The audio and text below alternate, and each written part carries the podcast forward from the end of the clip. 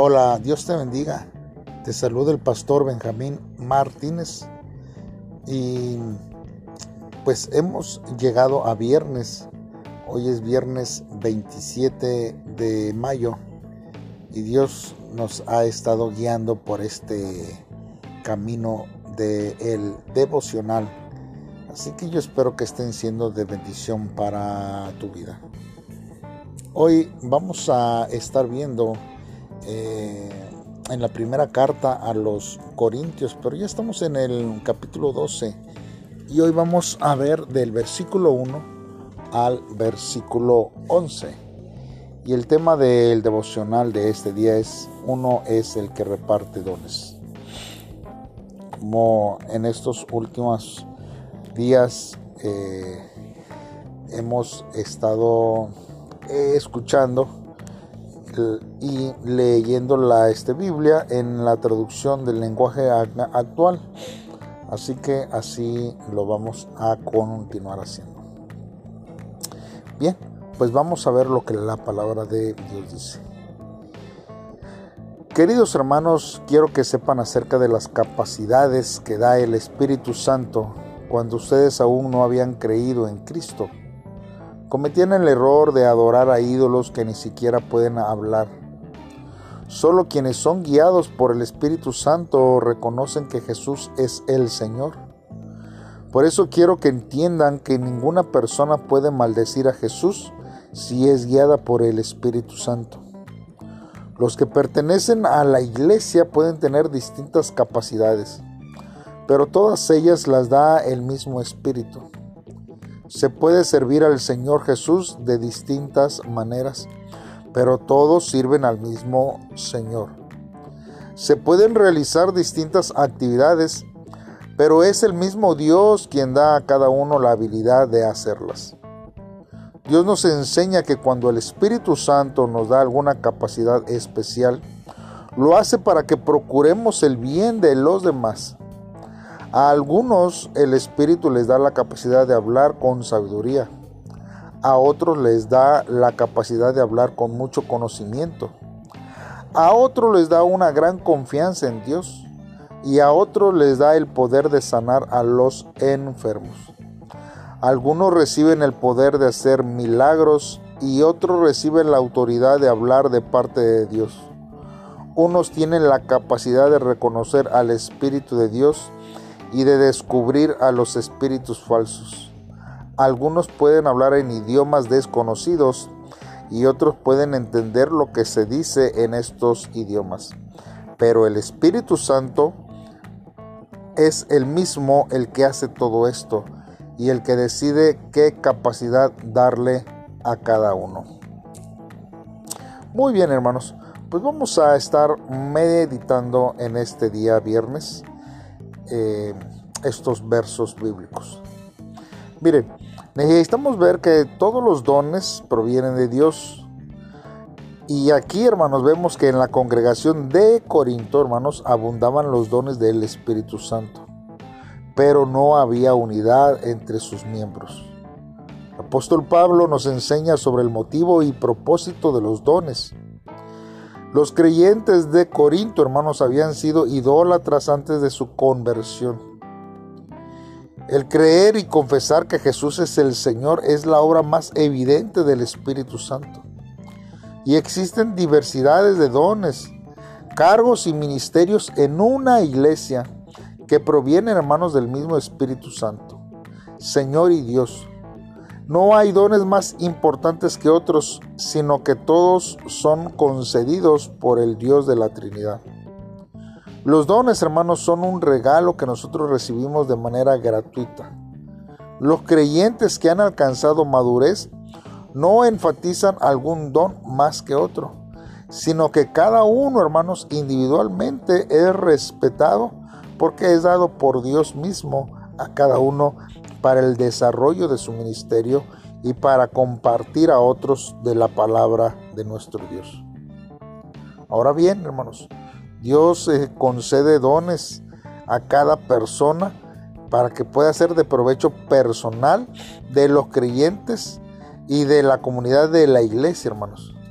Los dones no deben ser utilizados para vanagloria o para un beneficio personal, sino para el bien de toda la comunidad. Existen, hermanos, una diversidad de dones. Nosotros hemos visto aquí en e, esta cita, pero nosotros, hermanos, tenemos que ver que también Romanos 12, del 6 al 8, da algunos dones más. Efesios 4, del 11 al 13. Entre unas otras citas, hermanos, que en la palabra de Dios encontramos. El apóstol Pablo, hermano, presenta nueve dones más representativos en este pasaje bíblico. El de sabiduría, el de conocimiento, el de fe, el de sanidad, el de milagros, el de profecía, el de discernimiento de espíritus, el de género e interpretación de eh, lenguas. Todos estos dones, hermanos, los reparte el mismo Espíritu Santo. Y Él lo hace como Él quiere, hermanos. Por lo tanto, debemos de agradecer a Dios por estos dones que hemos recibido. Y hay que utilizarlos, hermanos, conforme a la voluntad de Dios. Y siempre, hermanos, en beneficio de la iglesia, que es el cuerpo de nuestro Señor Jesucristo. Mire, un, un, un pastor, hermanos, que ministraba en un grupo de adolescentes de una iglesia, dijo, siempre que voy a un congreso para jóvenes, les cuento que la iglesia, hermanos, sufre el complejo de la visión. Actualmente, hermanos, vemos que si un joven no tiene una visión, lo juzgamos diciendo, ¿cómo es que alguien de su edad no tiene una visión? Pero esto no es algo, hermanos, que uno pueda exigirles. Porque cuando hablamos, hermanos, de un propósito, nosotros pensamos en la visión que tuvo Pablo sobre Macedonia cuando habla en Hechos 16:10. Y en este pasaje el apóstol Pablo dice, dando por cierto, dice, lo que según el griego significa que fue convencido, hermanos, luego de una discusión. O sea que él discutió, hermanos, para poder, eh, poder estar convencido. Hermanos, entonces lo que sucedió fue que Dios tuvo que persuadir a Pablo, quien se resistía, hermanos, a, entenderlo y a, recibirlo. Y esto es justamente una visión. Ser persuadidos, hermanos, por Dios y no hacer lo que nosotros queramos.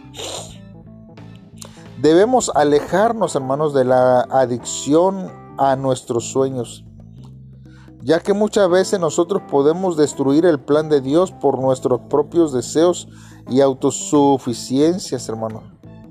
Y solo cuando nos liberamos de la obsesión por nuestros sueños, hermanos, que han sido alimentados por nuestra voluntad, por nuestros logros, por nuestra prosperidad, para que nosotros podamos estar bien económicamente, entonces podemos poder ver el plan correcto que hay para nuestras vidas, que Dios ha preparado.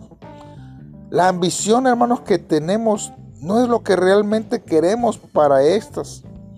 El sueño que Dios nos dio es el propósito ideal de acuerdo a nuestros dones y nuestro llamado. Por eso, hermanos, tenemos que pensar y tenemos que prestar atención a lo que Dios habla a nuestras vidas. Él es el director y Él es el protagonista que nos va a ir formando y nos va a dar lo, lo que necesitamos y lo mejor para nosotros. Y debemos de volver a poner nuestros ojos en Él, hermanos, dejando a un lado nuestros propios anhelos y el deseo de imitar a alguien más.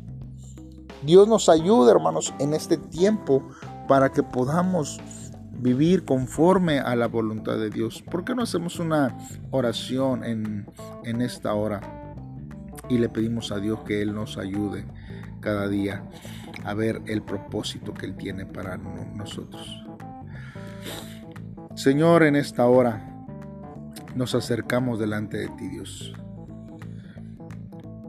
reconociendo, Señor, nuestras debilidades y nuestras propias ambiciones, Señor, que quizás nos han desviado, Señor, del propósito tuyo. Oh Espíritu Santo, también te damos gracias a ti, Señor, porque has sobrado en nosotros y permitirnos entender que nuestro Señor Jesucristo es el Señor de nuestra vida. Permite que no haya comparación entre eh, eh, en mis pensamientos, en mi corazón y mi comunidad, para que nadie se pueda sentir superior ni tampoco inferior por los dones que tú nos has dado y que has repartido a cada uno de nosotros. Señor, ayúdanos a, utilizar con humildad los múltiples dones que nos has dado. Esto, Señor, para la edificación de tu iglesia que nos has dado en este tiempo y que juntos podamos representarte en medio de esta multitud de gente que aún todavía no te ha conocido y no se ha acercado a ti. Gracias Señor porque tú nos amas y siempre estás atento a nuestra vida. En el nombre de Cristo Jesús te lo pedimos Dios. Amén. Bien hermano, espero que pase un fin de semana excelente. No se olvide que mañana continuamos con los devocionales. Estamos próximos a finalizar este mes, pero en el mes de junio continuaremos con los devocionales, terminando esta primera carta a los Corintios y también nos internaremos en el libro de Esther y en el libro de los Salmos. Dios bendiga sus vidas en este tiempo.